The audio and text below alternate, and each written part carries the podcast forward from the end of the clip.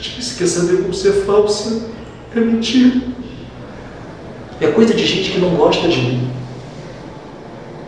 Eu sou assim, uma pessoa com muitos inimigos. Eu tento fugir do perigo, mas quando me vejo já estou no meio de uma confusão, de um alvoroço.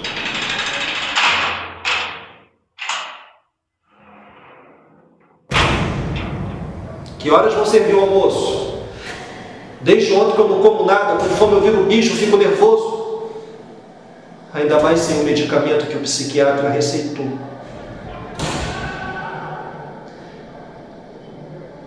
Sou diagnosticado, sim, senhor. O senhor já viu um professor com a vida emocional estável? É uma profissão muito perigosa, delegado. É problema para tudo que é lado. É colega puxando o tapete, é aluno que tem o tupete de questionar a nota recebida. Isso não é vida. Não é vocação. É a risada do capeta fingindo ser devoção, que na verdade é infortúnio. Mas eu não reclamo não, porque no fundo eu até gosto de viver nessa corda bamba. Só que até para mim que tem um jogo de cintura, Ultimamente tem sido difícil viver nessa roda de samba em que eu danço todo dia. Nem nos meus tempos de rebeldia eu dançava tanto quanto eu danço hoje. O senhor me conhece quanto tempo? Dois anos? Três? Eu já nem lembro a primeira vez que eu vim aqui na sua delegacia. Hoje em dia, quando me mandam para cá, eu até sinto um pouco de alegria, porque eu sinto que aqui, pelo menos, alguém vai me escutar.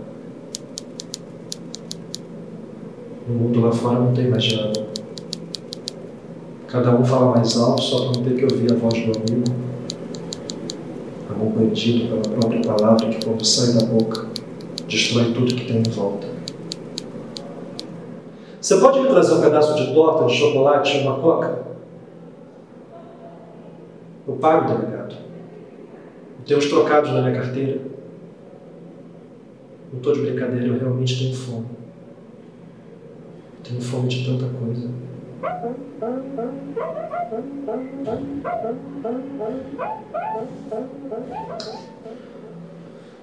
Vamos voltar aos fatos. Eu não disse que era boato essa história de Adão e Eva. Eu nem conheço essa gente. Eu só disse que na ciência tem uma corrente que defende outra teoria para a criação da espécie. Mas eu não emiti a minha opinião. Eu não me posicionei. Eu não tenho mais opinião. Eu não tenho mais nada. Porque eu tenho é problema. Problema de cabeça. Eu tentei me aposentar por invalidez, mas o perito do Estado se recusa a acreditar que eu estou doido. Sai mais barato para eles me manter na ativa e me mandar para cá de vez em quando.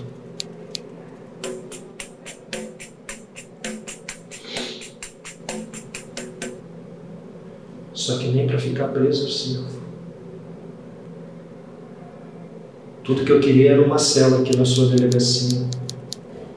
Podia dar umas aulas de português aqui para os seus guardas, cá entre nós tem uma conjugação verbal que me faz lembrar aquele ministro da educação. Não coloca essa observação aí não, esse menino. É só um desabafo.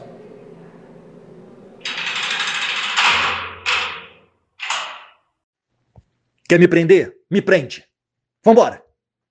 Me joga numa cela. Eu tô de braços abertos para cumprir a lei. Me traz um prato de comida que eu entrego, eu delato, eu não nego mais nada. Eu já passei por tanta privação nessa vida que eu seria capaz de comer o senhor aqui mesmo, na frente de todo mundo.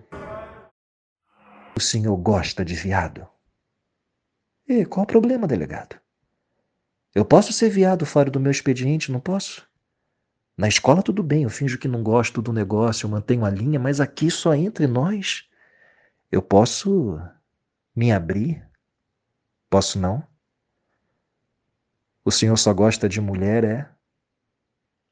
Eu gosto de tudo que respira. Eu tô sentindo a sua respiração daqui, autoridade. Tá ofegante. Se fosse antes, eu convidava o senhor para ir lá em casa. Mas eu não tenho mais casa. Eu só tenho a escola.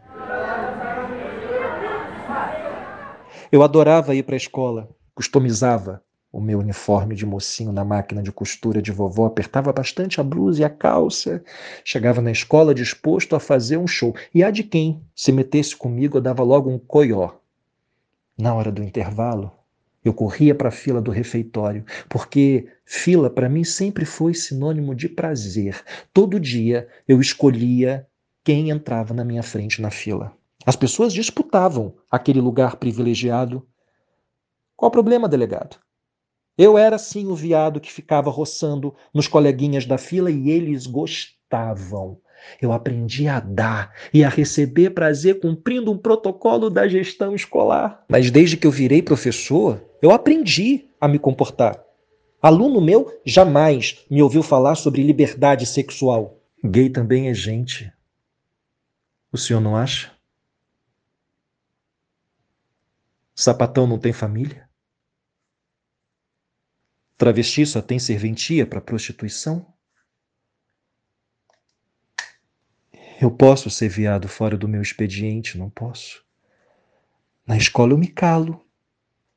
Eu nada falo sobre tudo aquilo que me inquieta. Eu não peço para as crianças terem mente aberta, eu não invado o espaço da sagrada família. Eu sempre valorizei muito a família. Vovó, por exemplo, vovó era puta puta e feminista, uma revolucionária.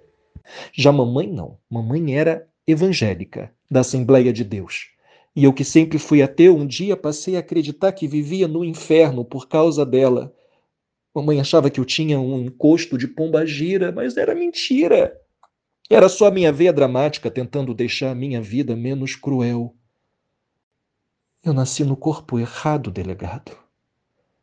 Não é possível que Deus não tenha se equivocado quando projetou essa obra-prima.